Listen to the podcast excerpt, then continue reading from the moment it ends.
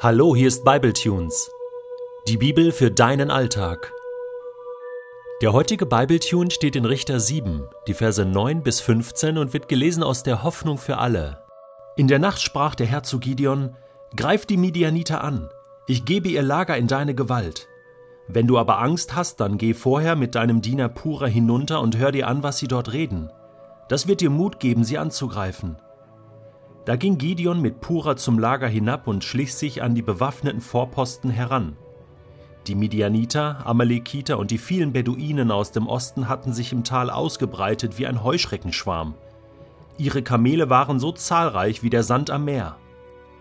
Gideon kam ganz nahe an die feindlichen Soldaten heran und hörte, wie ein Mann zu seinem Kameraden sagte Ich muss dir etwas erzählen. Ich habe geträumt, dass ein riesiges Gerstenbrot in unser Lager gerollt ist. Es hat ein Zelt getroffen und umgerissen. Alles flog durcheinander und stürzte zu Boden. Der andere erwiderte, das kann nur eins bedeuten, das Schwert des Israeliten Gideon, des Sohnes Joaschs. Gott wird ihm den Sieg über uns Midianiter und unser ganzes Lager schenken. Als Gideon den Traum und die Deutung gehört hatte, warf er sich nieder und betete Gott an. Dann kehrte er ins israelitische Lager zurück und rief Los, der Herr gibt die Midianiter in eure Gewalt. Also ich muss dir ganz ehrlich sagen, dieser Gideon wird mir immer sympathischer. Weißt du warum? Weil er so normal ist, so geerdet, einfach menschlich. Ich meine, Gott hat ihn ganz klar berufen. Da ist extra ein Engel vorbeigekommen. Gott persönlich in Form eines Engels. Dann war diese Opfergeschichte. Sie haben miteinander gesprochen. Gideon hat einen ganz klaren Auftrag bekommen.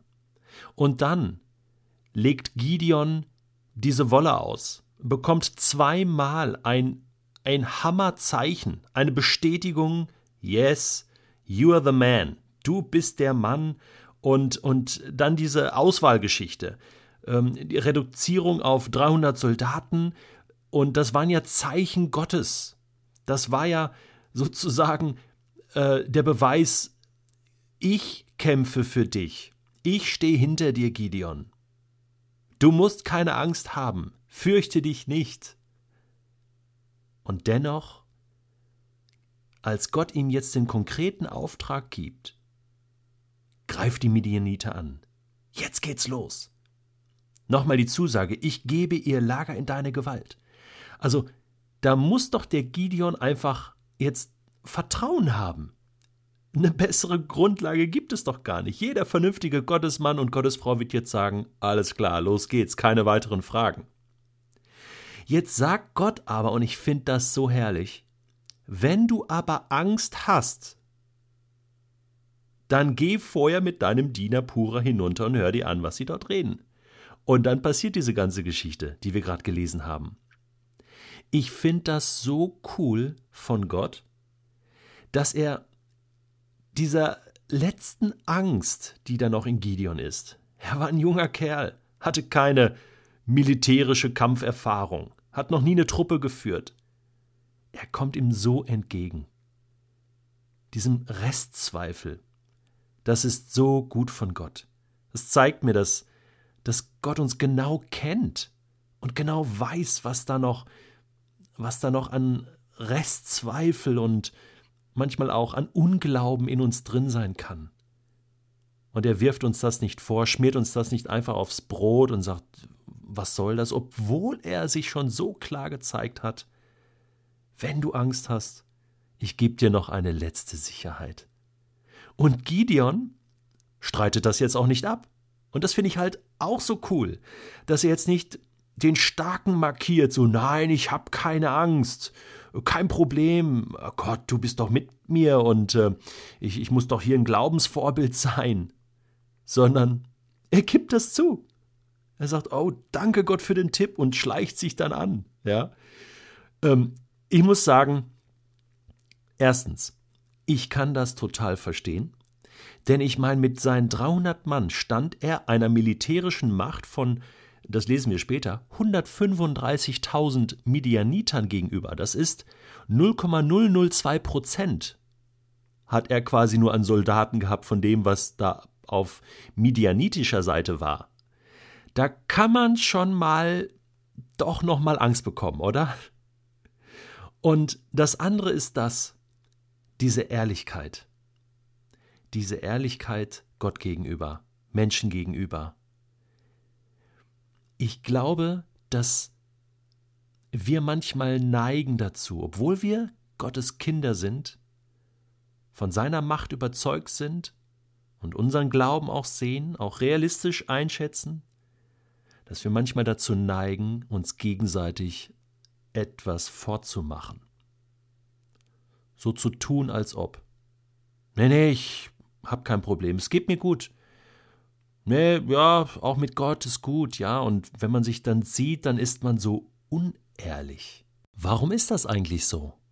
Ulrich Eggers hat vor einiger Zeit ein Buch veröffentlicht zu dieser Thematik. Ehrlich glauben heißt das Buch. Warum Christen so leicht lügen. Dieses Buch ist eigentlich vom Titel her ein Schlag ins Gesicht. Denn eigentlich sollen wir doch nicht lügen, oder? Uns gegenseitig anlügen. Du sollst nicht lügen, heißt es sogar in den zehn Geboten. Aber wir machen das trotzdem, und seine These ist, dass sich das sozusagen in unseren Gemeinden und christlichen Kreisen hochschaukelt. Der eine bringt die eine Erfolgsmeldung seines Glaubens und der andere muss das dann noch toppen. Und es ist keine Kultur der Ehrlichkeit unter uns, dass wir auch mal die Hosen runterlassen können voreinander, dass wir mal ehrlich sein können, dass wir mal sagen, du, ich hab Angst, du, ich pack das im Moment nicht mit Gott und ich kann im Moment nicht beten, ich kann nicht Bibel lesen, denn wozu würde diese Ehrlichkeit führen? Jeder würde sich dazustellen. Es würde doch keiner einen Vorwurf machen. Jeder würde sagen, hey, wie können wir dir helfen, wie können wir dich unterstützen? Und als allererstes Gott selbst, das sehen wir ja hier in dem Text. Hey, wenn du Angst hast, komm, ich, ich gebe dir noch eine Chance, ich, ich helfe dir, ich unterstütze dich. Ich möchte uns sehr dazu aufrufen, dass wir ehrlich glauben, dass wir ehrlich werden, auch voreinander, dass wir uns nichts vormachen, denn letzten Endes beschämen wir Gott und nehmen ihm die Ehre, die ihm gebührt, und wir schaden uns selbst und wir schaden dem anderen, denn der denkt, oh, dem geht's aber gut im Glauben, obwohl er so schlecht drauf ist im Moment, denn das sieht ja jeder, äh, geht's dem trotzdem so gut und und ich glaube, ich muss noch mehr tun, äh, damit ich damit ich ähm, noch stärker glauben kann, damit ich äh, noch besser werden kann und dann wird das Ganze ein Wettkampf und eine Neiderei und das ist zerstörerisch. Ich weiß nicht, ob das dein Thema ist. Wenn nicht, dann kannst du jetzt einfach getrost die Musik anhören und sagen, dieser Podcast heute war nicht für mich.